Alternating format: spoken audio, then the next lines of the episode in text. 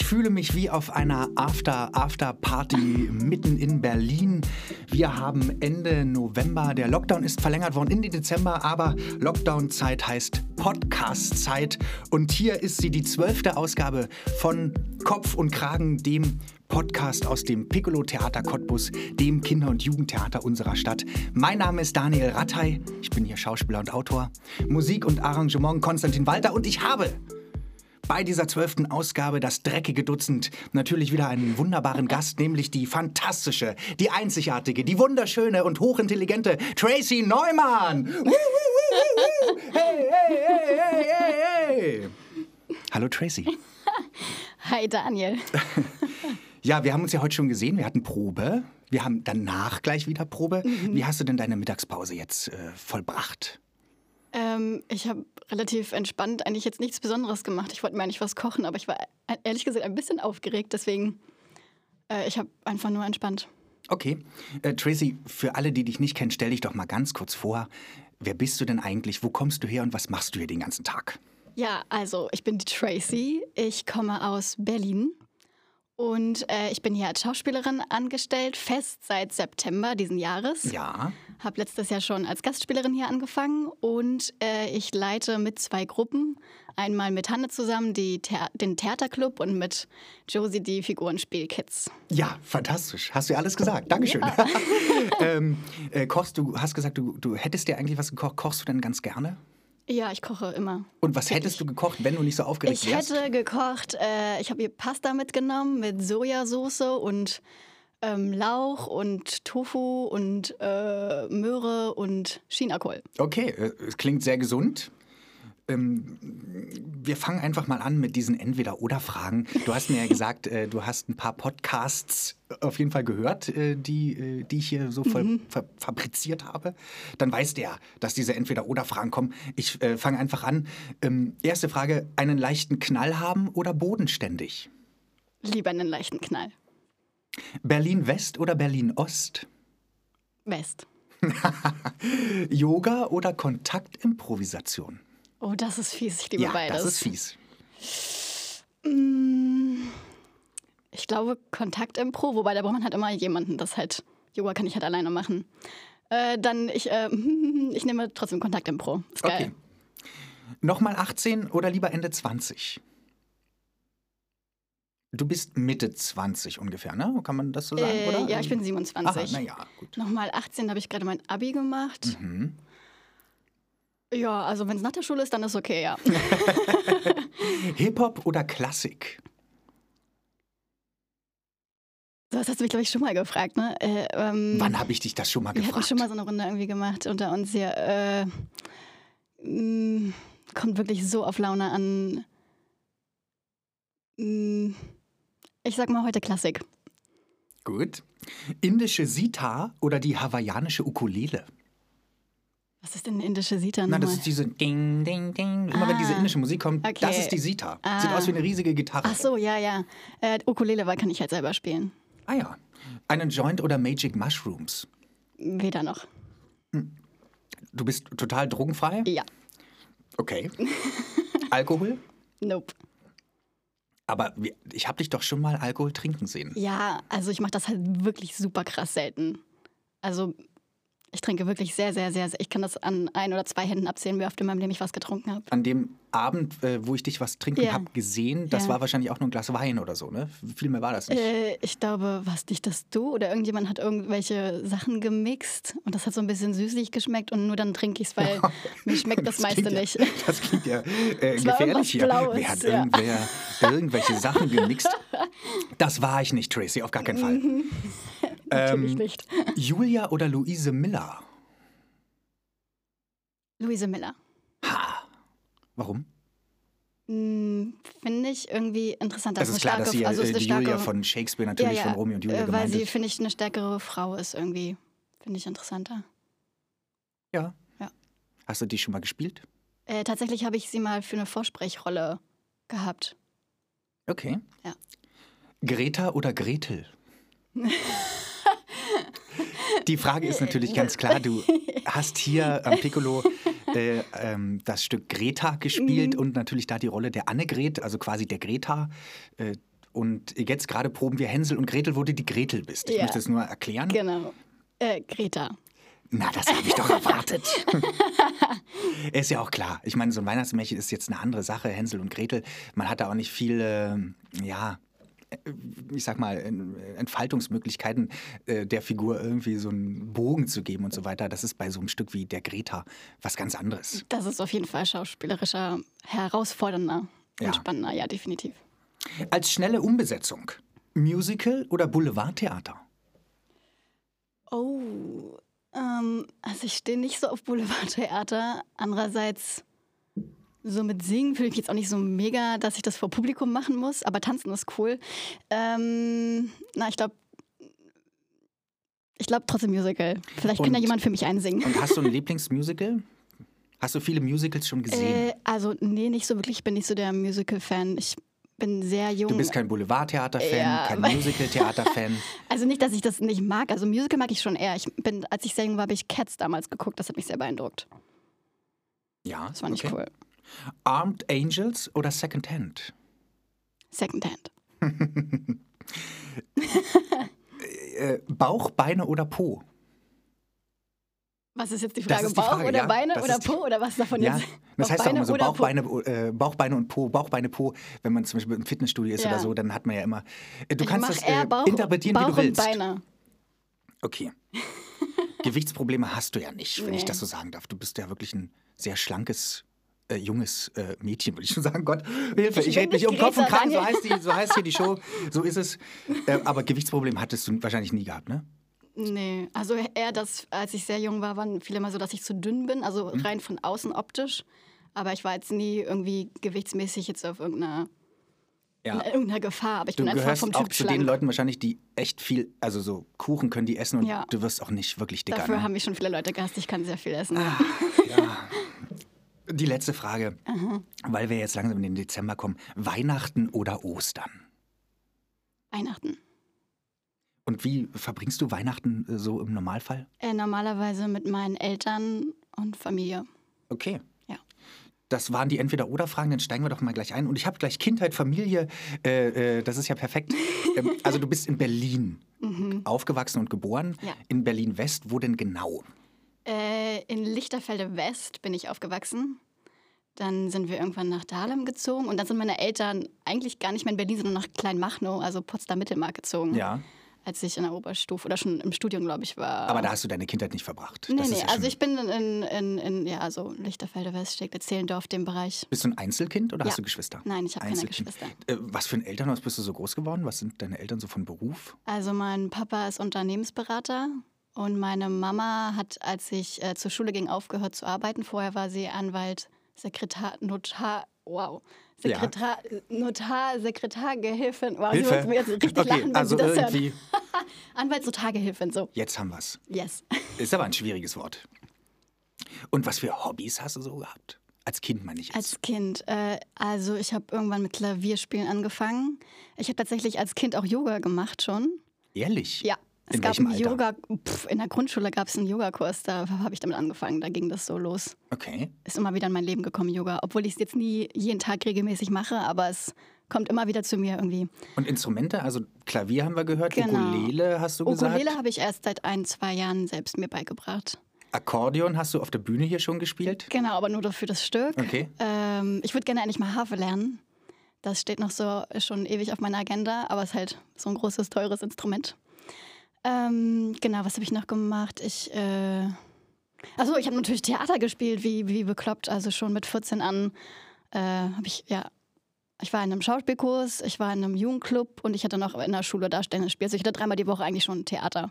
Also du bist von Anfang an so ein theateraffines Kind gewesen und deswegen, dass du heute Schauspielerin bist, ist quasi die logische Konsequenz daraus. Mm, Ja, gewissermaßen. Wobei, als ich mit 14 anfing, war ich also eigentlich noch gar nicht irgendwie theateraffin. Ich war halt super krass schüchtern und verschlossen und ähm, Theater hat mir so, ein, so eine Möglichkeit gegeben, einfach mich zu öffnen und mich zu zeigen Okay. und mich was zu Ja. trauen. Also es war eigentlich hätte, also so wie man, die Leute, die mich von damals kennen, die hätten, glaube ich, nie gedacht, dass ich mal einen Beruf wähle, wo ich auf der Bühne stehe und vor Publikum und. Ja, wir haben ja, ja dieses Mobbing-Stück, ähm, mhm. Ene Mine Mu heißt das. Ja. Und da hast du mal angedeutet, dass du auch Mobbing-Erfahrung hattest in der Schule. Ist das, weil du so schüchtern warst? Äh, nee, das hatte nichts mit der Schüchternheit zu tun. Weil ich kann mir das gar nicht vorstellen, dass du gemobbt wirst, Tracy, weil mhm. du wirklich eine sehr nette Person bist. Also es Dankeschön. gibt doch kaum eigentlich Angriffsfläche bei dir.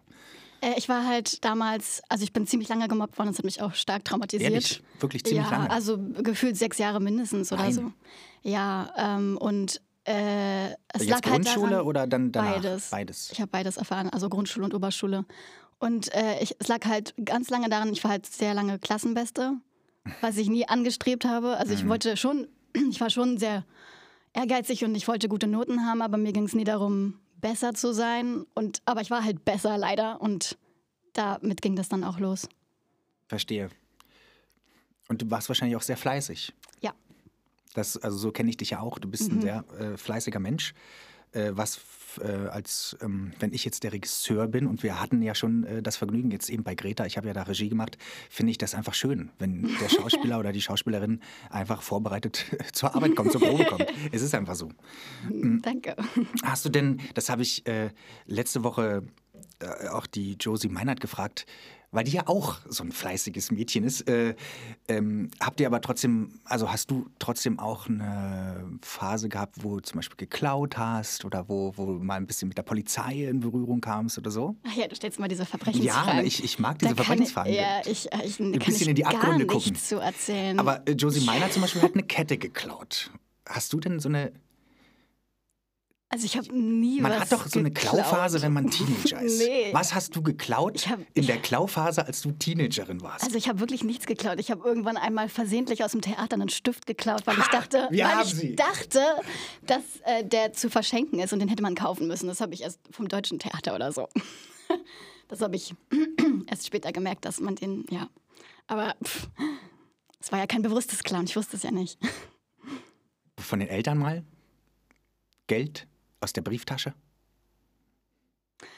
Also ich glaube, ich habe von meiner Mama öfters mal irgendwelche Dekoartikel oder so einfach ja. mitgehen lassen. Na siehst du, jetzt kommt's doch langsam. Aber das ja. hat sie dann meistens auch gemerkt. Ja, und Abi hast du, ähm, wenn du die Beste warst, was für eine Abi-Note hast du denn? Ich hatte 1,4. Ah. ja, ist gut. Damit bist du jetzt bisher die Beste. Tatsächlich, die, wir hier, die ich ja, hier bisher bei meinen Leuten äh, von den Kollegen hier hatte. Das ist sehr herrlich, ja. Ähm, du bist eine Autofahrerin. Ja. Du hast ein Auto und du fährst oh immer hier von. Wie das klingt. Ja, ich habe zum Beispiel keinen Führerschein, habe ich nie gemacht. Echt? Ja, ich, ich weiß nicht, hat sich nicht ergeben. Ich hatte hm. dann, als, als es dann soweit war, mit 17, 18, war ich plötzlich so ökomäßig drauf, so umweltmäßig mhm. und dachte, Autos sind eigentlich nur so stinkende ähm, Schrottkarren, mit denen man sich totfährt und die die Umwelt mhm. verpesten und ich mache das nicht. Mhm. Das, das ist, kommt immer noch nicht bei manchen Leuten gut an, wenn ich sage, ich bin so als Mann irgendwie, ich, was, du fährst kein Auto oder irgendwie so. Also das habe ich ganz oft erlebt. Ähm, bist du denn eine gute Autofahrerin? Ja, ich würde schon sagen. Und die, die, die Führerschein und so, war, bist du da mal durchgefallen oder lief das oh, so für ja. Also die, ähm, theoretisch habe ich natürlich mit null Fehlern bestanden.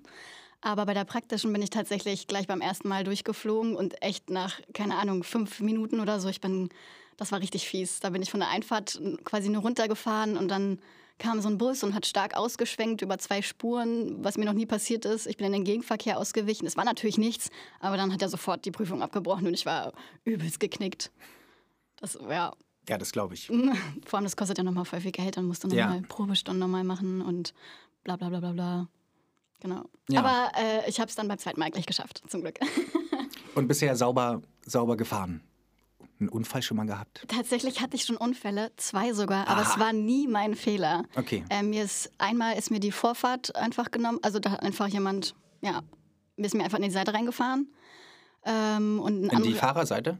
Äh, ja, aber es war nicht doll, also es war 30er-Zone zum Glück okay. und das war noch in Zinnowitz an meiner Schauspielschule. Mhm.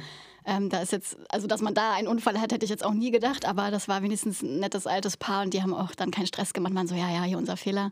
Und dann einmal in Berlin äh, beim Abbiegen, da hat so ein, so ein LKW ist dann einfach von der geradeausfahrspur mit abgebogen und hat mir meinen Spiegel und so abgefahren und der hat da richtig Taram gemacht und zum Glück war meine Mama als Zeuge dabei.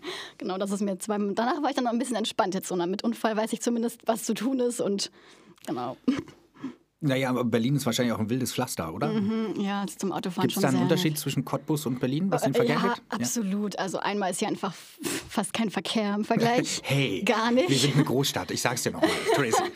Und ähm, ja, man merkt das total. Also in Berlin, sobald du auf der Autobahn bist, äh, die sind alle super krass rücksichtslos und äh, keiner meint, dass er irgendwie blinken muss oder auf den äh, Bordstein werden einfach immer gleich Türen aufgerissen und keiner guckt, ob da jetzt gerade ein Auto kommt. So eine Mhm. Sachen halt. Ja. Kommen wir mal weg von dem Thema. Bist du denn eigentlich ein Gefühlsmensch oder so ein Kopfmensch? Also irgendwie beides. Also ich habe sehr, also ich bin schon auch sehr rational und gleichzeitig bin ich auch sehr emotional und sehr feinfühlig und sensibel und empathisch und ich habe deswegen auch immer gut zu tun, beides miteinander irgendwie dann zu vereinen. Okay. Und steht dir das manchmal im Weg oder ähm, schaffst du es auch, das zu vereinen und dann quasi das volle Potenzial auszuschöpfen? Beides. Ha! Wo, ist denn, wo stehst du dir denn im Weg? Ähm, wo stehe ich mir im Weg? Oh Gott. Also manchmal kann ich halt Sachen sehr zerdenken. So, äh, dann, dann kann ich mich gut um ein Problem kreisen und drüber reden. Ähm, und dann bin ich halt so in diesem Abwägmodus so. Also ich kann dann immer ganz gut sagen, das spricht dafür, das spricht dagegen. Und dann äh, fehlt mir manchmal dann dazu das äh, Gefühl. Oder ich verbinde dann mit beiden Gefühle und kann mich dann nicht entscheiden oder so. Äh, Bei der Arbeit Ja. jetzt beim Schauspiel? wo ich mir da im Weg stehe. Nee, also so. bist du da, wen lässt du da ran? Den, den erstmal den Kopfmensch und dann kommt das Gefühl hinzu? Oder startest du mit dem Gefühl und dann kommt der Kopf? Krass, darüber habe ich noch nie so direkt nachgedacht. Ähm,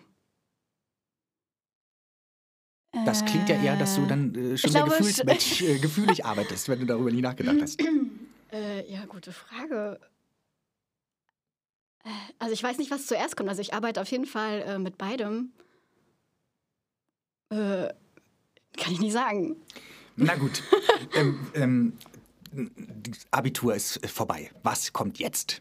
Äh, genau, dann äh, kam die große Vorsprechphase meines Lebens. Also du wolltest ganz klar auf eine Schauspielschule. Ich das wusste, war, überhaupt- es genau. gab gar keine anderen Alternativen. Äh, doch, also ich wusste, ich wusste zwar von Anfang an, ich will Schauspielerin werden. Allerdings hatte ich einen Plan B, weil in meinem Jugendclub, da war ich so geprägt, da kannte ich viele, die waren ewig vorsprechen und dann Mitte 20 hat es nicht geklappt und dann standen sie da und wussten nicht, was sie mit ihrem Leben machen sollen. Ja. Und da dachte ich so, oh, ich bin viel klüger, ich, ich fange schon mal an, parallel zu studieren und wenn das mit Schauspiel nichts wird, dann kann ich mein Studium beenden und habe schon was in der Tasche. Das war so mein, mein Kopfplan. Und ich habe dann, eigentlich wollte ich gerne Psychologie studieren, das hat mich interessiert. Äh, allerdings war der NC bei 1,2 und ich wollte sofort studieren und mit 1,4 kam ich da nicht rein, total krank. Und dann habe ich Philosophie studiert an der Freien Universität in Berlin und war aber von Anfang an, wie gesagt, klar, okay, das ist halt nur übergangsweise. Dann habe ich halt vorgesprochen, zwei Jahre lang. 27, viel vorsprechen? Wie viel? 27 Mal. 27 Ja. Vorsprechen. Wo warst du mehrmals? Äh, naja, an vielen schon bei 27. Ich war an der Ernst Busch zweimal, in Wien am Max-Reinhardt-Seminar zweimal. Ähm, Aber dreimal warst du nirgendwo. nee, das durfte, nee, das durfte man bei den wenigsten Aha, Schulen okay, dreimal, gut. wirklich nur ganz wenigen. Meine Vorsprechphase ist schon länger her, deswegen weiß ich Mhm. nicht mehr, wie das läuft. Na, dann erzähl doch mal. Was waren so die grauenhaftesten äh, Vorsprechen, die du da hattest? Du willst gleich das Schrecklichste. ja, natürlich. Ähm, also, okay, das, doch, das, das Grauenhafteste war wirklich, da hatte ich schon mindestens zehn Vorsprechen oder so hinter mir. Und da, also es gab immer so Phasen, wo ich sehr gut drauf war und Phasen, wo eines natürlich stark deprimiert und man an sich zweifelt und so. Und ich war in München und ich hatte, An welcher? ich war an beiden und ich weiß jetzt gerade nicht mehr, ob das die Falkenberg war, wo egal. das traumatische Ereignis für mich passiert ist. Ich hatte eine Rolle äh, von Jane Martin, die Schauspielerin. Und ich habe diesen, das war mein moderner, lustiger Monolog, ich habe den geliebt. Und äh, die kommt halt. Den Monolog hast du auch im Piccolo vorgesprochen, oder? Nee, Nee? da habe ich äh, von Falk Richter ähm, was vorgesprochen. Aha. Auch eine Schauspielerin, stimmt, Aha, es war aber okay. auch eine Schauspielerin. Siehste, du hast das wir's. gut in Erinnerung, Gut. ja. Genau, jedenfalls, äh, die Rolle ist so, äh, sie will, also auch genauso Vorsprechsituation und sie versucht die Jury zu erpressen, weil sie ist super verzweifelt und braucht unbedingt irgendwie jetzt einen Job. Und sie stellt sich dahin und sagt, äh, sie bringt ihre Katze mit und sie sagt, entweder äh, äh, sie nehmen mich oder wenn nicht, äh, ziehe ich mich aus oder ich schlachte die Katze oder irgendwie so. Das sind die zwei Optionen. Und Oh jedenfalls, Gott, ich ahne Schlimmes. und jedenfalls habe ich äh, den Monolog immer beendet, wenn ich fertig mit Ausziehen, also äh, äh, bevor ich mich ausgezogen, ich habe nur die Knöpfe, die ersten aufgemacht von der Bluse und das war's. Und bei diesem einen Vorsprechen bin ich so weit gegangen, dass ich bis auf die Unterwäsche noch da stand. Das habe ich vorher noch nie gemacht und ich war, es war für mich, ich dachte, das war das beste Vorsprechen ever. Ich dachte, ich habe noch nie so sehr diese Rolle gefühlt und war noch nie so sehr drin und ich stand da halb nackt und entblößt und, und ich dachte so, wow, krass. Und dann ähm, musst du ja bei der Otto Falkenberg, ist ja richtig fies, ähm, die, die, oder Everding, wie gesagt, keine Ahnung, welche das war, da kriegst du ja kein direktes Feedback, sondern du musst dann da anrufen, was finde ich schon super unhuman ist. Ah, du fährst nach Und dann- Hause und rufst dann wieder von Berlin aus ja, an, oder einen du Tag fährst später? Mhm. es noch am Abend oder am nächsten Tag. Jedenfalls sagen die das nicht persönlich, wie das normalerweise Okay, der Fall ist. Und ja. dann musst du ähm, bei der einen so ein AB abhören. Also die sprechen nicht mal mit dir, du hast ein AB und dann sagen die alle Namen von denen, die weiter sind. Das heißt, du hörst dir dann zehn Minuten all die, keine Ahnung, 50 oder wie viel, die, all diese Namen an und hoffst bis zur letzten Sekunde, dass du dabei bist und bist es dann nicht. Und ich war dann nicht dabei und das war für mich, oh mein Gott, total schockierend und ich konnte es gar nicht nachvollziehen, weil es war ja für mich gefühlt die, die, das intensivste Mal an Vorsprechen und so echt Ja. und real. Und ich hatte das Gefühl am Ende, dass die auch wirklich glaubten, dass, dass ich das irgendwie bin und dass das nicht die Rolle war, weil ich an dem Punkt ja auch wirklich sehr, oh, ich will jetzt endlich mal auf eine Schauspielschule hier. Genau, das war, das war irgendwie ganz schön unangenehm. Dann habe ich dann sogar noch den Dozenten, glaube ich, mal versucht, hinterher zu telefonieren, weil ich es nicht verstanden Hilfe. habe. Genau, das war das Krasseste irgendwie. Aber es ist ja dann trotzdem äh, irgendwann geworden Mhm. und du hast dann in Zinnowitz, äh, Ja. äh, bist du da fündig, dann, also durft, wurdest du genommen. Mhm. Erzähl doch mal von dieser Schauspielschule dort. Genau, also die Schauspielschule heißt Theaterakademie Vorpommern. Ja. Sie ist mit der Vorpommerschen Landesbühne verknüpft, die ihren Sitz in Anklam hat. Und das Besondere an dieser, also es ist eine halb private, staatlich anerkannte Schauspielschule. Und du hast die Möglichkeit, äh, vom ersten Jahr an zu spielen, also live auf der Bühne. Du hast quasi einen Praktikumsvertrag gekoppelt und ähm, du spielst dann in den, schon ab dem ersten Jahr. Ähm, man macht da ähm, auch Weihnachtsmärchen, also Kindermärchen. Es gibt noch eine andere Besonderheit. Und du hast genau das Freilichttheater Wien Ned. Nein, das wolltest Nee, du das meinte ich nicht. Ich meinte, dass es äh, an dieser Schauspielschule eine Vergütung gibt. Ihr bezahlt keine so, ja, genau. Semestersteuern, Genau. äh, sondern ähm, Genau. ihr, ihr kriegt Geld. Genau, also das ist der Unterschied. Genau. Wir müssen nicht zahlen, sondern wir kriegen eine kleine Ausbildungsvergütung dafür, dass wir ja schon spielen und eigentlich schon als. Also im vierten Jahr sind, ist es auch das Praktische, da hast du keinen Unterricht mehr, sondern bist quasi eigentlich ein vollwertiges Ensemblemitglied und spielst die ganze Zeit. Und genau deswegen kriegt man über die Jahre, jedes Jahr gibt es einen höheren Satz. Also es ist trotzdem jetzt überhaupt gar kein hoher Satz, von dem du irgendwie leben könntest. Ja. Aber äh, genau, immerhin musst du nicht noch Geld reinstecken dafür, dass du eine Ausbildung machen darfst, sondern du hast halt quasi noch die praktische Erfahrung und das ist der wirklich große Vorteil an der Schule. Aber du warst vier Jahre dann oben in Zinnowitz. Ja. Und da ist ja im. Sommer wahrscheinlich mega was los. Und dann Gott, aber, ja. sobald es kälter wird, ist ja tote Hose, nehme ich mal an. Das ist voll krass. Das war auch wirklich ein ziemlicher äh, Kulturschock für mich aus Berlin kommend, so aus der Großstadt. Und da ist ja so, also da ist ja auch einfach nichts. Also im Sommer ist es überfüllt und das ist wirklich Vor allen Dingen mit Berlinern, äh, die super, auf Usedom Urlaub super machen. anstrengend. Du brauchst ewig, wenn du einkaufen gehst. Das ist, du hast auch gar keinen Bock mehr, irgendwie auf die Straßen oder an den Strand zu gehen, weil es ist einfach. Da lernt also, man die Touristen hassen. Äh, tatsächlich liebevoll wurden da auch immer alle Touristen Terroristen genannt, weil die immer schlechte Laune haben und immer jeden nach Wetter gefragt haben, weil das natürlich, oh Wunder, an der Ostsee super wechselhaft ist. Ähm, genau, und im Winter ist dann nichts, was aber irgendwie, also natürlich ist es doof, dass dann alles ab 18 Uhr irgendwie dicht hat, da ist dann halt einfach nichts so. Andererseits ist es irgendwie voll schön, also ich, also Strand und Natur und Wald und Feld, das habe ich Wie sehr viel wart ihr genossen. denn in eurem Jahrgang? Ähm, zehn, glaube ich. Zehn, naja, immerhin. Das wird, wird man dann so eine eingeschworene Truppe, auch mit den Jahrgängen da drüber und da drunter, die sind ja auch da? Also, also mit meinem Jahrgang. Oder kriegt man den nicht so. Lagerkoller irgendwann? Und, und Ja, also beides. Also es ist unterschiedlich. Es kommt auf den Jahrgang und die Zusammensetzung an. Meistens sind es halt wirklich sehr, also wir waren auch sehr unterschiedlich durchmischte Leute. Ähm, das war jetzt für mich nicht so ein Gefühl von, oh, super Gruppe, super Zusammenhalt. Also ich habe ähm, ist dir sowas wichtig mehr- oder, oder bist du dann auch Einzelkämpferin? total, es ist mir total wichtig, aber es hat einfach überhaupt nicht menschlich so gepasst. Okay. Also für gewisse Phasen halt schon, ähm, aber im Nachhinein, also jetzt, im- also ich habe jetzt mit einer Person manchmal noch Kontakt, aber eigentlich gar nicht mehr. Aber man, man wächst natürlich trotzdem irgendwie zusammen. Du erlebst halt super viel Zeit zusammen auf engstem Raum und das ist irgendwann halt also das ist ja klar, dass dann irgendwann Spannung entsteht, weil du kannst ja nicht aus dem Weg gehen. Die meisten haben auch alle in WGs zusammen gewohnt. Also das heißt, du hast überhaupt gar keinen Abstand, null Privatsphäre in Und der Akademie. war es bei dir? Hast du eine Wohnung gehabt? Ich hatte tatsächlich äh, also Sonderstellung. Ich war wirklich, ich habe mir eine eigene Wohnung äh, gesucht, weil es war auch das erste Mal, dass ich dann ausgezogen bin. Ich wollte eine eigene Wohnung. Ich wusste schon immer, ich bin kein WG-Typ. Und speziell auf dieser Insel war mir klar, ich, ich, also ich brauche, also dadurch, dass ich auch Einzelkind bin, ich brauche so meinen Raum und meine Ruhe Okay. für mich. Und das war irgendwie auch meine Rettung, dass ich meine eigene Wohnung hatte, weil dadurch hat auch nicht jeder gleich mitbekommen, mit wem ich was hatte und so eine Scheiße. Okay, okay, okay. ähm, aber warum denkst du denn, dass du kein WG-Typ bist? Du hast es ja noch nicht erlebt. Ja, ähm, ich weiß nicht, das meiste, was so Freunde... Welche Macken hast du denn, die du den anderen dann nicht äh, zumuten willst? Oder welche Macken möchtest du nicht äh, dann in so einer Wohnung?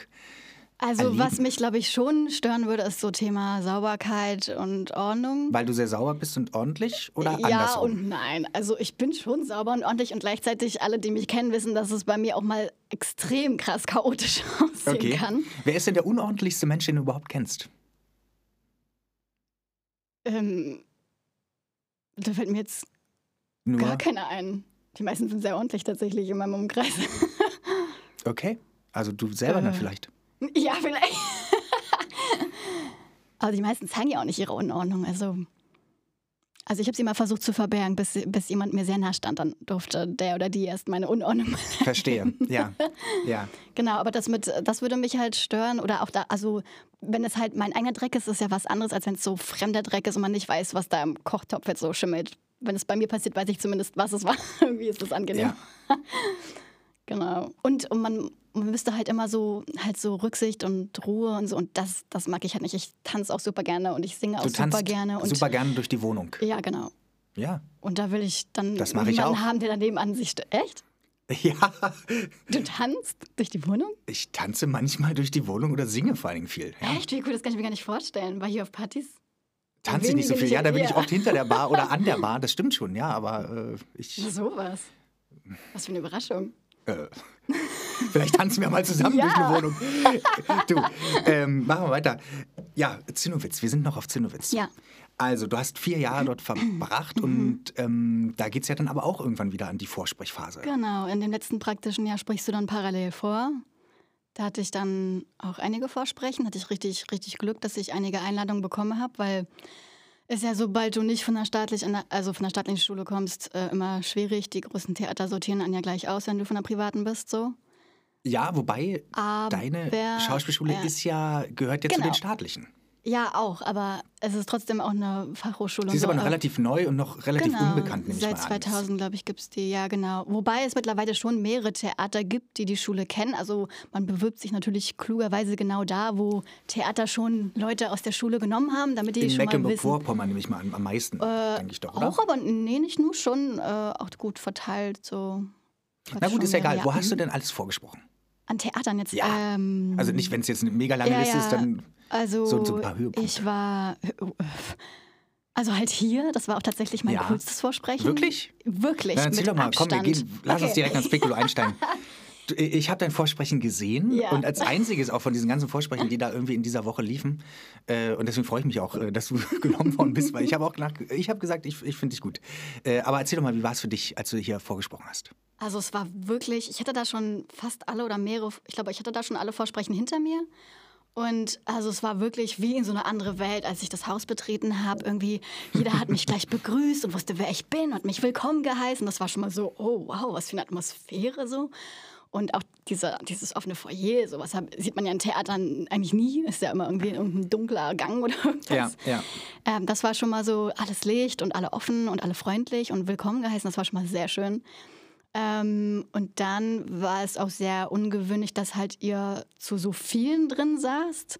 Meistens ist es ja dann doch nur der Intendant, der Dramaturg oder der Schauspielleiter oder irgendwie so. Das stimmt. Das fand ich cool und was ähm, für mich auch, wobei ich habe glaube ich nur eine Rolle vorgesprochen. Das war wiederum sehr ungewöhnlich. Ich habe meistens schon zwei, drei Monologe. Aber ich habe noch ein Lied gesungen am Klavier. Ja, am Klavier, genau. Genau. Und dann haben wir uns ziemlich lange unterhalten, was ich so in der Intensität auch noch nicht erlebt hatte. Also es war meistens ich äh, war auch das allererste Vorsprechen, was ich hier überhaupt ja. auch gesehen habe. Und das war für mich auch ungewöhnlich, muss ich sagen. Also, dass das tatsächlich nur ein Monolog kam, dass danach sehr lange mit dir gesprochen wurde. Mhm. Du hast vor allen Dingen in diesem Gespräch den Spieß umgedreht und hast uns dann plötzlich Fragen gestellt. Und wir das waren war in der so Bredouille. Cool. Aber äh, das war nur, weil, aber Reinhard hat das auch gesagt. Er meinte, es muss jetzt hier nicht so einseitig laufen, dass wir nur dir Fragen stellen. Du kannst auch uns was ja, fragen. Ja, das hast du genutzt. Und das habe ich genutzt, weil das, ja, das passiert nie beim Vorsprechen irgendwie. Und äh, das war cool, weil dann habe ich euch ja gefragt, so, hier seid ihr glücklich und seid ihr zufrieden ja. Macht ihr das hier gerne? Und das war, also das war wirklich äh, sehr, sehr irgendwie wertvoll für mich. Dann hatte ich das Gefühl, cool, jetzt krieg auch mal ich einen Eindruck vom Theater, nicht nur immer das Theater von mir. Ja. Und das klang alles, also ihr klangt alle sehr, sehr, sehr glücklich und gesettelt hier. Und das war natürlich für mich so, also sprach alles fürs Piccolo. Ja, also ähm, wir sind ja auch froh, dass du da bist und äh, klar, das Piccolo hat seine Macken wie alle anderen Theater auch, und, aber es, man kann ja auch eine gute Zeit haben. Also ich hoffe, dass du hier wirklich eine, eine schöne Zeit hast. Yeah. Jetzt bist du ja in Cottbus. Wie mhm. findest du denn Cottbus jetzt? Äh, gut, gut, Berlin ist ja nicht so weit, ja. also wenn ja. es hier ähm, zu provinziell wird, dann mhm. äh, ist Autotür zu und zack, äh, äh, rauf Richtung Berlin. Das ist wirklich praktisch. Das finde ich auch ganz gut, weil da ist ja halt noch so meine Familie und Freunde und dafür ist es, ich habe mir auch immer gewünscht, eigentlich irgendwo nicht komplett weit weg von Berlin zu sein. Und äh, nee, mir gefällt Cottbus äh, gut. Ich ich weiß gar nicht, warum alle immer von so einem schlechten Ruf. Äh, ich habe das auch erst erfahren, nachdem ich hier war, dass es angeblich einen schlechten Ruf hat. Also ich bin da super vorurteilsfrei hierher gekommen und ich finde es schön mit der Natur und Grün und wie gesagt, hier, dass hier einfach so viel weniger Verkehr und Menschen und so sind. Und ich glaube, wir sind eine Großstadt, Tracy. Ich sage es dir jetzt zum zweiten Mal. ja, aber wir haben 100.000 und einen Einwohner, aber der eine äh, macht uns zur Großstadt und der eine bist du, Tracy, ja. weil du hier neu bist. und was ich glaube noch ganz cool ist, dadurch, dass ich halt dieses Extrem von Berlin und dann Zinnowitz hatte, ist Cottbus für mich jetzt so eine total angenehme Mitte. Ja, ja doch. Ich glaube, sonst wäre jetzt Cottbus für mich auch oh, voll klein so. Aber nach Zinnowitz ist alles größer. ja, äh, deine Wohnung ist schön, die du hast? Ja. Okay, ja, du wohnst ja in der Straße, wo meine Oma früher gewohnt hat. Mhm. Ich sage jetzt nicht, welche Straße das ist. Ah. Biodanzer habe ich hier noch stehen. Du ja. machst eine Biodanzer-Ausbildung, die auch bald abgeschlossen ist, glaube ich. Oder? Also ich bin, naja, bald. Ich bin jetzt bei der Hälfte und jetzt durch die Situation zieht sich natürlich leider etwas länger. Sag uns hin. ganz kurz, was ist Biodanzer? Ja. Ähm, oh, kurz. Komm, das zack, zack. Okay. Ja. Also Biodanzer bedeutet Tanz des Lebens. Begründer ist Rolando Toro. Ähm, und es ist ein ganzheitliches System. Es unterscheidet sich komplett von jeglicher Tanzrichtung, die ich je kennengelernt habe. Es gibt keine Choreografien, keine Schritte, die man lernen muss. Die Ausrede, ich kann nicht tanzen, gilt also nicht. Ähm, man tanzt in der Gruppe, in Paaren und alleine. Und, ähm, Könnte es für Außenstehende ein bisschen so sein, als wenn das so eine esoterische, äh, äh, komische Nummer ist? Äh, ja, für Außenstehende, die null Ahnung haben, die denken das natürlich gleich, wenn man das versucht zu beschreiben. Ähm, ist es aber definitiv nicht. Also es hat auch äh, wissenschaftliche Befunde, dass es ein ganzheitliches System ist, was wirklich äh, funktioniert und ähm, es regt die Vitalität, die Lebensfreude an. Es geht darum, quasi die menschlichen Potenziale zu entfalten und zu fördern und sie in den Alltag, ins Leben zu integrieren. Also ähm, du kannst wirklich super viel bewirken. Jedenfalls, also als ich das erste Mal das gemacht habe, das, also hm, das ist wirklich schwer, das zu beschreiben. Der, es ist meist, der Fall, größte ja. Effekt ist, wenn, wenn die, also eine äh, Stunde heißt Vivencia, was Erlebnis bedeutet. Und nach jeder Vivencia, ähm, am Anfang und am Ende gibt es immer einen Kreis der Verbundenheit. Und am Ende ist es definitiv so, dass jeder Mensch habe ich bis jetzt immer nur so erlebt, am Ende lächelt und du siehst, dass die Menschen, dass es sie einfach öffnet. Und das hat am Ende auch Schauspiel für mich gemacht, so dieses, diese Möglichkeit im Hier und Jetzt zu sein, in Verbindung mit dir und mit anderen.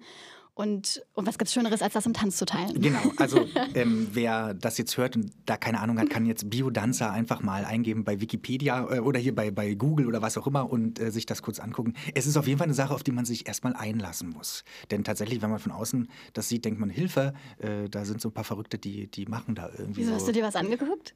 Ja, Ah, okay. Ich habe mir im Internet sowas angeguckt. Und jetzt denkst ich, du, ich kann Hilfe, ja, was treibt die Tracy nein, da? naja, ein bisschen schon. nein, aber auch, ich auch wieder im guten Sinn. Nein, das ist wirklich, es ist eine Sache, auf die muss man sich einlassen. Das ist genau das Gleiche wie bei, bei Meditation zum Beispiel oder, oder überhaupt äh, bei, bei alles, wo es wo man sich ein bisschen öffnen muss. Da, kann, da sind viele Blockaden, die man vorher, äh, mhm. über die man rübergehen muss. Das ist so. Aber das ist das Schöne, es setzt halt diese Prozesse in Gang und ähm, also was ich an diesem System wirklich sehr besonders finde, es ist das Erste, das ich überhaupt je kennengelernt habe, es ist wertungsfrei. Und das kenne ich nirgendwo, überall in unserer ganzen Gesellschaft. Und von der Prägung her werden, bewerten wir, werden bewertet. Und da steht eben niemand am Rand und sagt, das ist jetzt richtig oder falsch, wie du es machst. Da das gibt's halt nicht. Und das, deswegen kannst du dich auf einmal auch frei fühlen und dich mit deinen eigenen auch Blockaden oder so beschäftigen. Aber du kannst halt einfach frei tanzen und da steht niemand und sagt, das sieht jetzt aber doof aus oder spann mal deinen Po besser an oder Ja, das gibt's halt ja. nicht. Und das ist, finde ich, total schön, mal sowas Das ist schön, aber, aber sowas von. Hm, Ich habe noch Lesebühne hier als, als Stichpunkt. Du bist ja jetzt das zweite Mal warst du jetzt bei der Lesebühne, ne? Da. Mhm. Dabei hier Lesebühne Cottbus. Ähm, welche Erkenntnisse hast du denn bisher jetzt äh, ähm, für dein Schreiben gewonnen mit der Erfahrung der Lesebühne? Weil es ist ja schon was anderes, dann den Text, den man zu Hause so ein bisschen geschrieben hat Mhm. Ja. und der dann so im Ordner irgendwie im Computer ist, den dann plötzlich vor Leuten vorzulesen. Äh, und da. Mhm, wird ja auch ein bisschen bewertet. Durch den Applaus, durch die Lacher und, und, und so weiter. Ähm, also das Erste, was ich gemerkt habe, ist, dass die Texte oft, so wie ich sie geschrieben habe, gar nicht so gut sprechtauglich sind. Also das heißt, ich musste sie noch ein bisschen umschreiben von, dass es leicht über die Lippen geht, weil ich auch gerne so super lange Sätze schreibe und ähm, ich musste mich da ganz schön durchwurschteln, dass, äh, das, also das gut vorlesen zu können tatsächlich. Ja. Das ist mir aufgefallen so, dass ich, wenn ich zukünftig was schreiben will, was gesprochen äh, werden will, ähm, dass ich da genauer drauf achten muss irgendwie, das vielleicht einfach auch zu sprechen und es zu merken, so okay, das geht jetzt nicht so reibungslos über die Lippen. Ähm, es hat mir einfach nochmal so gezeigt, also ich hatte einen, un also es hat mir total, also es hat mir total Spaß gemacht und ich habe mich irgendwie sehr so, ich weiß nicht, in meinem Element gefühlt oder sehr von, äh, krass, dass ich das vorher noch nie gemacht habe. Ich habe vorher noch nie eine Lesung gemacht tatsächlich, obwohl ich Schauspielerin bin. Ähm, und, Und eine schöne Stimme hast. Dankeschön. Du wurdest, aber ja, das ist nie nur von mir. Das ist ja, du wurdest ja auch gerade bei der Lesebühne oft gelobt, was für eine schöne Stimme du hast. Das hörst du auch öfters. Stimmt's? Ja, nee, also eigentlich äh, wurde mir die ganze äh, Vorsprechzeit gesagt, dass meine Stimme überhaupt nicht gut ist und überhaupt nicht tauglich für die Bühne und dass äh, sie eigentlich viel zu, also nicht tragfähig genug ist. Ich musste mir bei diesen At äh, stimmlichen Attests, gab's, hatte ich immer Angst, dass ich keins bekomme. also eigentlich wurde ich immer eher geprägt, so, nee, deine Stimme ist überhaupt nicht gut.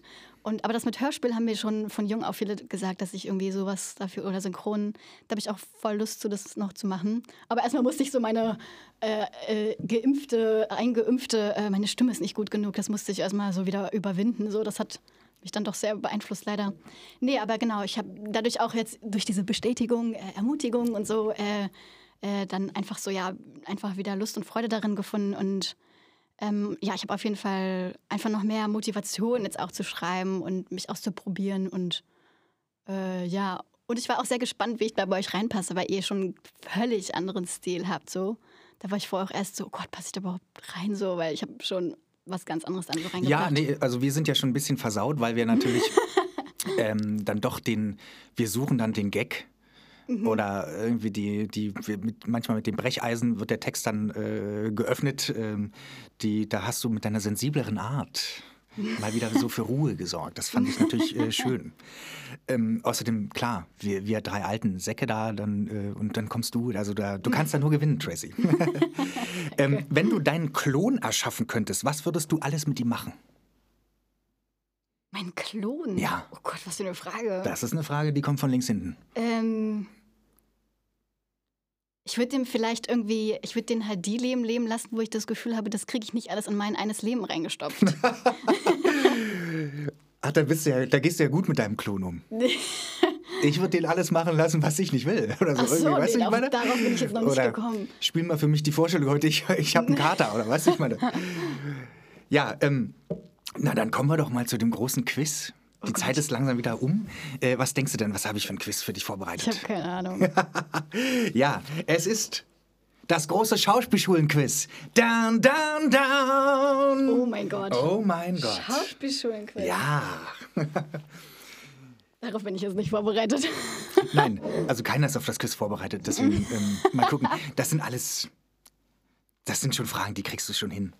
Also fangen wir mal an. Wie viele staatliche Schauspielschulen gibt es aktuell in Deutschland? Also Ausbildungsstätten mit Hochschul- bzw. Fachakademieabschluss. A. 17. Ah, ich krieg Vorschläge, das ist Ja, gut. du kriegst aber nicht Okay. immer Vorschläge, aber bei der Okay. kriegst du. Also A 17, B 20 oder C 12. Ich meine 20. Nein. Ah, dann habe ich Österreich und so mit. Dann waren es 17. Also nur in Deutschland. Achso, Ach so, das hätte ich okay. jetzt sagen sollen. Ja, doch, du hast es, glaube ich, gesagt. Nur- okay, nur in Deutschland, dann sind es 17. Nee, ich habe doch, äh, ich habe es gesagt du hast in Deutschland, gesagt, ja. ja. 17, 17. dann. Das hättest du auch gesagt, wenn ich, wenn du das jetzt bewusst. Ich habe jetzt noch an Österreich und so, weil ich war ja, wie gesagt, so auf Versprechen. Na, dann hast du die Frage richtig beantwortet. Komm, 17. Okay, ist ja auch egal. Äh, das stimmt. Ähm, ich, ich weiß nicht, soll ich die mal aufzählen? Ich habe jetzt hier die Liste. Oh Gott, nee, also ich kenne die ja alle. Ich war da ja überall. Ja, die Busch in Berlin, die UDK in Berlin. Dann Mhm. Potsdam. Alanus Hochschule äh, in Bonn, habe ich noch nie gehört. Aber die ist eigentlich eine private, die haben sich da hochgekauft. Na, siehst du? Die Volkbank in Bochum, Ja. beziehungsweise früher Essen. Hamburg, Frankfurt am. Main, warte, Hamburg, genau. Ähm, ähm, äh, was haben wir hier? Ähm, äh, Hannover, Leipzig, da habe ich ja studiert. Ja, genau. Äh, in Ludwigsburg in Baden-Württemberg. Hm, Äh, Da war ich auch nicht versprechen. Das ist eigentlich auch eine private Folge gewesen. Ja, das ist aber jetzt eine staatliche. Ja, ja, ich weiß. Die beiden Alanos und die, die haben sich da irgendwie. Da habe ich, ähm, als ich freischaffend war, da, die machen ja auch Regie und die brauchen dann immer Schauspieler, weil sie dann Mhm. so Inszenierungen machen. Da habe ich mal, war ich mal gewesen. Ah. Der Campus ist total toll und so. Die Möglichkeiten, die die da haben, ist toll. Hm. Ist, eine, ist nicht uninteressant, an Ludwigsburg zu studieren. Mhm. Ähm, die bayerische Everding, äh, Genau, die Otto Otto Falkenberg, Falkenberg. Äh, Passau, Athanor Akademie, Passau. Habe ich auch noch nicht gehört, steht aber in der Liste, Wikipedia. Die Konrad Wolf in Babelsberg, Genau. Bayern in Regensburg, Akademie für Darstellende Kunst Bayern in Regensburg. Wusste Kenn ich nicht, Fachakademie. nicht. Äh, in Rostock Genau. und in Stuttgart auch. Mhm. Und natürlich als letztes die Theaterakademie Vorpommern und Zinnowitz. Ja, genau. ja. Zweite Frage. Seit wann gibt es denn die Theaterakademie Vorpommern? Ich glaube, ah, warte, also- warte. Jetzt hast du wieder Schon drei. wieder ab jetzt. A. Seit 1991. Nee. Mhm. B. Seit 2000. Oder C. Seit 1998. 2000. Ja, ist richtig. Du hast es vorhin auch schon gesagt. Seit 2000. Die Einrichtung wurde im Jahr 2000 gegründet. Mehr als 130 Studierende absolvierten hier ihre Ausbildung und sind als Schauspielerinnen und Schauspieler an Theatern im deutschsprachigen Raum engagiert. Unter anderem du. Wo, dritte Frage, gibt es die einzige deutschsprachige Schauspielschule, die nicht in Deutschland, Österreich oder der Schweiz liegt? Oh, Ah, du hast äh, drei Möglichkeiten. In Bruneck in Italien, in Südtirol. B. In Temischwar in Rumänien. Oder C. In Maastricht in Niederlande. ich glaube, äh, hier themisch war Rumänien. Ja, es ist richtig. Weil ich meine, dass an äh, unser damaliger Schauspieldirektor, ich glaube, der hat, die hatten damit irgendwie mal eine Kooperation zu irgendeinem Festival oder irgendwas gemacht. Ja. Äh, Ja. Es ist Temischwar. Ja. Es, äh, in Rumänien gibt es ja jetzt nicht mehr so viele, aber es gab natürlich noch auch während der ganzen ähm, kommunistischen Zeit äh, ganz, ganz viele deutschsprachige Leute da. Von, Aber, ganz, von ja. ganz früher. Die, die, die Siebenbürger Sachsen und, und die Donauschwaben. Temischwar gehört zu den Donauschwaben, quasi in dieses Gebiet, ähm, die schon vor Jahrhunderten aus Deutschland ausgewandert sind und da sich da breit gemacht haben. Und äh, die haben natürlich deutsche Theater auch gehabt, deutsche Schulen und so weiter und so weiter. Und davon übrig geblieben ist tatsächlich noch in Temisch war die so eine Abteilung der, der, der Universität dort, äh, eben, wo man auf Deutsch Schauspiel studieren kann. Das wusste ich nicht, dass das da auch auf In- Deutsch aber geht, ja. Hm. In Siebenbürgen gibt es ja die Stadt Hermannstadt und da gibt es auch ein deutschsprachiges Theater. Da war ich mal gewesen, deswegen weiß ich das. und äh, das ist wirklich interessant und auch irgendwie irre, sozusagen. Und das sind nicht nur Deutsch, also nicht, die gehören, die, die das studieren, sind Rumänen, die dann eben da schon ein bisschen Deutsch gelernt haben in der Schule. Da wird nämlich Deutsch gelernt, auch in der Schule. Und die dann das quasi auf Deutsch auch machen. Also es wird Deutsch und Rumänisch dann schon ein bisschen gemixt. Aber es ist wirklich interessant und äh, tolles Land Rumänien. Gut. Nächste Frage. Konstantin Sergejewitsch Stanislavski. Der große russische Schauspiellehrer und Begründer des naturalistischen Theaters entwickelte für den Entwicklungsprozess einer Szene die berühmten W-Fragen. Nenne mir wenigstens drei W-Fragen. Oh, jetzt kommen so die Basics, wo es peinlich Ja, wird, jetzt kommen die jetzt Basics. Komm, es ist aber nicht so schwierig. Drei W-Fragen. äh, äh, wer, Ja. wo, wann, ja, wie, ist richtig. was, warum, Ja, ja, ist richtig. Und wozu fehlt noch? wozu. Also wer, der Art der Charaktere, also wer, wer ist das überhaupt? Was, worum geht's? Zum Mhm. Ja. Beispiel ein Heiratsantrag. Wo? In einem Park, in einer Wohnung. Wann? In der Gegenwart oder in der Vergangenheit oder in der Jahreszeit oder früh Mhm, Morgen. Ähm, warum? Bezieht sich auf die Motivation in der in der Szene handelnden Person. Genau. Wozu bezieht sich auf die Absichten der in Ah, der ja. Szene handelnden Person und das Wie, wie versuchen die handelnden Personen ihre Absichten durchzusetzen. Hm. Zum Beispiel, indem sie die Pis- Pistole an die Brust halten oder so. Aber ganz ehrlich, gehst du all diese Fragen durch, wenn du dich aufs Stück vorbereitest? Ah, ich, also ich habe zumindest mal eine Phase gehabt, wo ich, äh, wenn ich dann in der, in der Seitenbühne gestanden habe und gleich kommt der Auftritt, äh, dass ich, ähm, dass ich zumindest versuche, jetzt runterzukommen. Gerade kommst du aus der Kantine, vielleicht ist der Kollege, der plappert noch neben dir, weil es gibt ja viele Kollegen, die Die un unterhalten Mhm. sich um, um, übers Wetter oder so und gehen Ja. dann direkt auf die Bühne. So. Das, das will ich nicht und das habe ich nie gemocht. Und ähm, da kann man sich kurz ausschalten und kann, es, es hilft zumindest nochmal zu, wirklich zu fragen, wer bin ich eigentlich und was will ich jetzt hier eigentlich machen sozusagen. Mhm. Also das, das habe ich schon gemacht. Aber ist auch schon länger ja. ähm, nächste Frage. Die Methode von Stanislavski wurde Anfang der 50er Jahre in New York von Lee Strasberg weiterentwickelt. Marlon Brando oder Robert De Niro sind nur zwei Beispiele einer ganzen Reihe von Hollywood-Ikonen, die den amerikanischen Schauspielrealismus prägten. Wie heißt die Technik? Eine ganz einfache Frage, mit der SchauspielerInnen eine außergewöhnlich realistische Darstellung, Darstellung anstreben. Method Acting. Yeah, natürlich. Method Acting. Ähm, ja, Method Acting ist die Methode, die auf der Schauspieltheorie von Stanislavski basiert. Äh, und es ist weniger eine, als, als Technik im strengen Sinne zu verstehen, denn als eine Art mentales Training. Ziel ist es, durch Erinnerungen evozierte Gefühle zur sichtbaren Darstellung zu bringen. Ja, ja, bla bla bla. Man weiß, was Method Acting ist. Also es gibt ja Leute, die das wirklich übertreiben, die dann quasi, wenn sie einen Knasti spielen müssen, dann erstmal für drei Wochen ins Gefängnis gehen, um das äh, zu erleben sozusagen und das dann wieder abzurufen, wenn sie es dann darstellen sollen. Ist das was, äh, was dir gefällt? Äh, nee, gar nicht. Also ich, also ich, nee, gar nicht, weil ich finde es hochgradig ungesund. Und ich finde, dass eigentlich auch die Kunst des Schauspiels ja darin besteht, dass du eben nicht alles schon erlebt haben musst, um daraus basierend irgendwie jetzt auf der Bühne agieren zu können.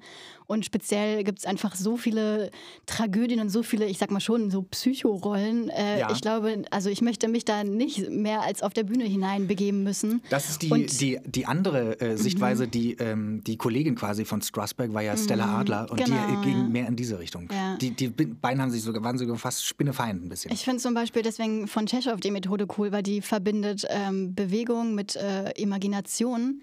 Und das halt, finde ich, ist zum Beispiel ein super gesundes Tool, weil du äh, arbeitest mit Körpergedächtnis und einfach äh, deiner Vorstellungskraft und kommst so in Emotionen rein, ohne jetzt psychisch an eigene Traumata irgendwie denken zu müssen. Und das finde ich gerade für die Bühne, also für Film ist es vielleicht nochmal was anderes, weil du ja einmalig spielst, aber gerade für die Bühne, wo du ein Stück unendlich viele Maler ja spielen kannst, äh, finde ich das dann nicht so. Also würde ich persönlich nicht machen wollen. ja, du hast mich überzeugt, Tracy. Ich, ich mach's nicht mehr. Du hast es gemacht? nein. nein, nein, also ich war, nee, habe ich, habe ich das, naja, ich, naja, man, also wenn es in so einer ganz dramatischen Szene ist, ich sag mal Romeo und Julia irgendwie das Ende oder so, dann habe ich schon versucht, annähernd irgend mir was in Erinnerung zu rufen. Und das habe ich dann auch jedes Mal gemacht. Das hat mir dann schon geholfen. Klar, am Anfang habe ich das natürlich, es ist das naheliegendste Tool, dass du an irgendwas pri privat Persönliches denkst, was du schon erlebt hast. Klar, darauf habe ich natürlich am Anfang auch äh, Bezug genommen, aber halt jetzt nicht irgendwie bewusst mir so eine Erinnerungskartei mit krassen emotionalen Events, zumal ja auch vielleicht hoffentlich mit der Zeit sich das dann auch also verändert. Also ich könnte mir vorstellen, wenn ich jetzt immer meine Oma auf der Bühne sterben lasse, ist es nach dem hundertsten Mal jetzt nicht mehr so schlimm wie beim ersten Mal und ja, weiß ich nicht, finde ich dann auch komisch. Ja, Das nutzt sich dann ab, so. ich hatte, wo ich am Theater Osnabrück war, hatten wir viel Austausch gehabt mit russischen und auch mit bulgarischen Schauspielkolleginnen. Und ähm, die konnten auf Abruf zum Beispiel flennen. Hm. Und Das habe ich, das fand ich irre. Also das kann ich nicht. Und das geht, würde nur gehen, wenn ich mir aber dann eine ganz emotionale Szene hochhole, die ich selber erlebt habe. Also anders geht's nicht. Ich weiß nicht, wie die das machen, aber ähm, Ja, wäre interessant, was für eine Technik die benutzen. das war, also das war der Wahnsinn. Fand ich Wahrscheinlich ist es auch nur so ein Trick, wie irgendwie man sagt auch irgendwie, wenn du so mit deinem Gaumen, so wie würdest du gähnen oder irgendwelche so Meinst du? körperlichen Tricks, dann geht das auch schnell, ja. Mit meinem Gaumen, dass ich da irgendwie, Ja, es gab ich irgendwie mal so einen und Trick. die, Nee, wenn du irgendwie Ich so reiß mir schnell ein deinen Mund Nasenhaar zu aus. hast und du machst, du Dann machst dein, nein, du machst dein Gaumenzäpfchen so nach oben, wie wenn du gähnst. Mhm. Und ich glaube, das soll irgendwie auch die Augen befeuchten oder. Ach. Ja, ich glaube, ich habe mal Ich probiere es gleich mal bei Trick unserer. Probe aus. Wenn ich euch in den Wald schicke, als Papa. Die Bühne ist so staubig durch den ganzen Stein und Schutt auf dem Boden, da kommt automatisch eine Träne in die Augen. Gut, äh, nächste Frage. Völlig das Gegenteil jetzt Ja. zu, zu äh, Method Acting. Versuchte Bertolt Brecht mit seinem epischen Theater. Ah, ja, ja. Er verlangte vom Schauspieler Distanz zu seiner Rolle zu gewahren, Mhm. damit der Zuschauer äh, die Protagonistinnen nicht als Identi Identifikationsfiguren wahrnehmen kann. Bla bla bla bla bla. Also, ähm, wie heißt denn der Fachbegriff dieses Brechtschen Stilmittels? Oh Gott. Äh, Also zum Beispiel, äh, ja, ja, äh, äh, er hat ja verlangt, äh, dass die Schauspieler nicht wirklich. äh, so episches Theater, hast du es nicht schon gesagt? Nein, ich meine, Also das, meinst, da gibt es ein äh, Stilmittel, das hat einen ganz speziellen, speziellen Ach Namen. so, ja, ja, das. Ähm, Es ist ähm, der- Ja, ich weiß, warte. Warte, mir fehlt nur das Wort, wo, wo, wo, der, wo man, wo man da ist ein spezieller. Effekt. Äh, ja, ja, ja, warte. Und zwar der. ähm, wo das halt durchbrochen wird, die vierte Richtig, Wand. ja. Ähm, oh Gott, wie heißt das Wort? Das gibt's da nicht. Das Wort Effekt ist sogar drin. Der Punkt-Punkt-Effekt. Jetzt guckst du mich an. Wow, ich stehe voll auf der Leiter. Der V-Effekt. Der V-Effekt, genau. Der Der Verfremdungseffekt. Verfremdungseffekt, oh mein Gott. Durch ganz unterschiedliche, äh, ganz unterschiedliche Möglichkeiten sind da. Äh, Ja, das kann klar. schon vom Bühnenbild sein, das kann vom Kostüm sein, das kann aber auch die Art und Weise, wie der Schauspieler spielt, sein. Also ein Ja. Klassiker wäre, der heute auch gang und gäbe ist, dass man, dass ein Schauspieler aus seiner Rolle raustritt und dann wieder reingeht, so rein und raus switcht, die selber sogar kommentieren kann, was er gerade macht Mhm. Ja, genau. und so. Also das ist so, der Regisseur hat hier voll kacke inszeniert.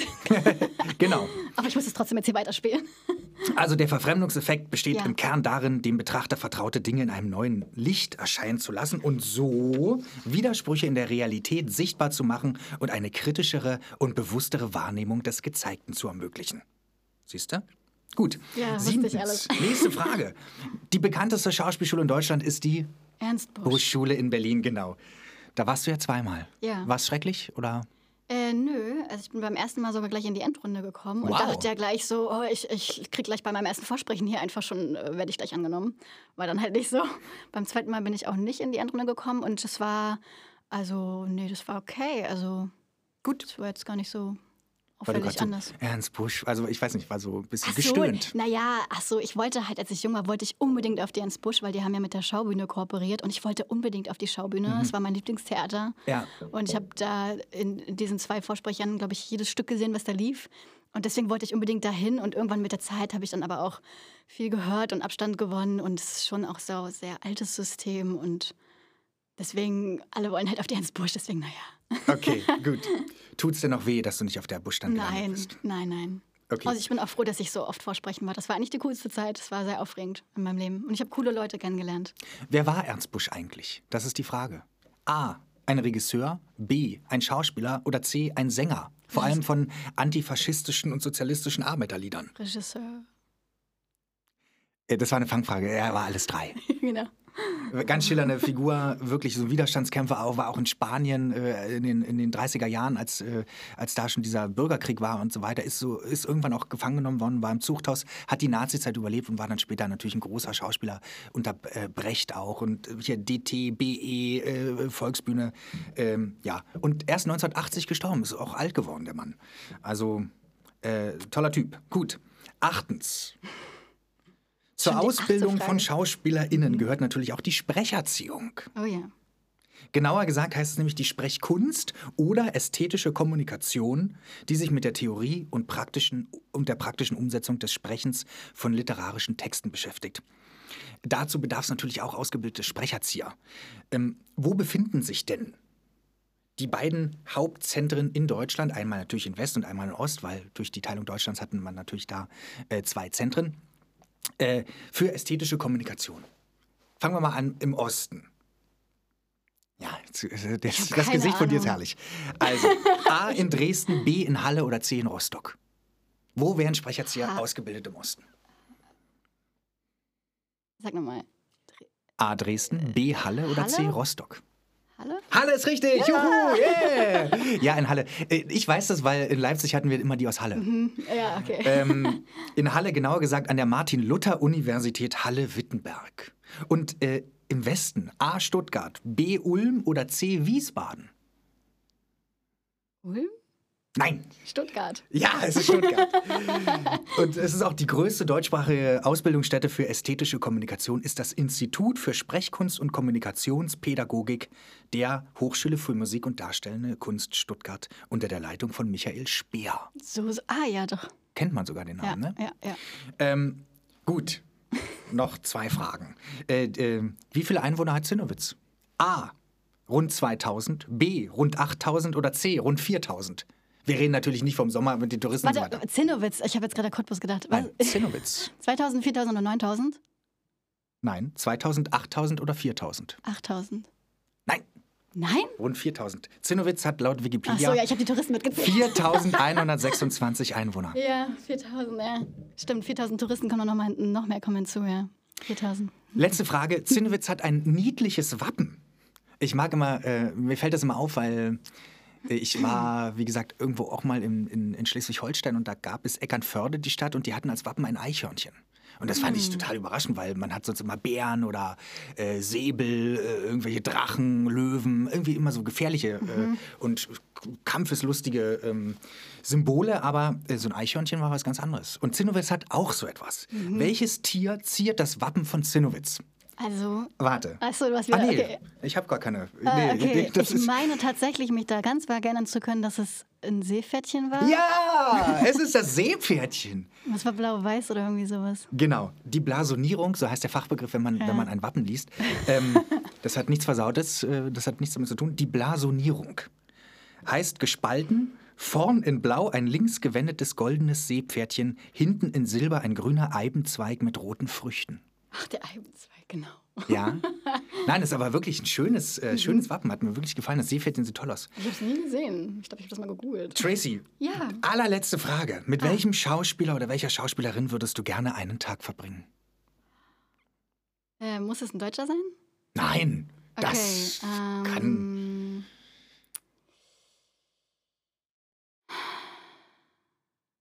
Meryl Streep. Okay. Ja. Dann muss ich noch fragen, und welcher Schauspieler? Gibt es einen Schauspieler, auf den du stehst? Ja, ja, warte mal, wie heißt der denn nochmal? Ähm oh nein, ich stehe mega auf den. Wie heißt er denn? Welche Filme denn? Äh, Ja, warte, warte. Hollywood-Schauspieler. Äh, ja, ja, ein Hollywood-Schauspieler. Ähm, oh, Ryan. Gosling. Nein, nein, nein, nein, nein, nein, nein. Oh Gott, wie heißt er? Älter als Ryan Gosling Also, oder jünger? Also gleich so alt. nee, ich glaube, also so Ende 30. T- Ähm, oh nein, dass mir das jetzt nicht einfällt. Ähm, Los, Tracy. Welcher Film? Filme? äh, der hat irgendwelche Actionfilme gespielt. Äh, äh, mir fällt jetzt gar nicht ein, aber ich finde auch Tobey Maguire ziemlich cool. Das ist ja ein Bruch. Das ist ja total der Bruch. Ich den Action-Typen gerade habe ich irgendwie, ich weiß nicht, ähm, ja. Und Tracy. Keanu Reeves fand ich auch immer geil. Na, siehst du. Jetzt kommen wir doch schon langsam dahin. Äh, Tracy, es hat sehr viel Spaß gemacht. Äh, wir sind am Ende. Wir haben jetzt Probe. Weißt du Yeah. das? Ja, weiß ich. Gut. Also bis gleich. Bis gleich, Daniel. Dankeschön. Jetzt weiß ich. Tom Hiddleston.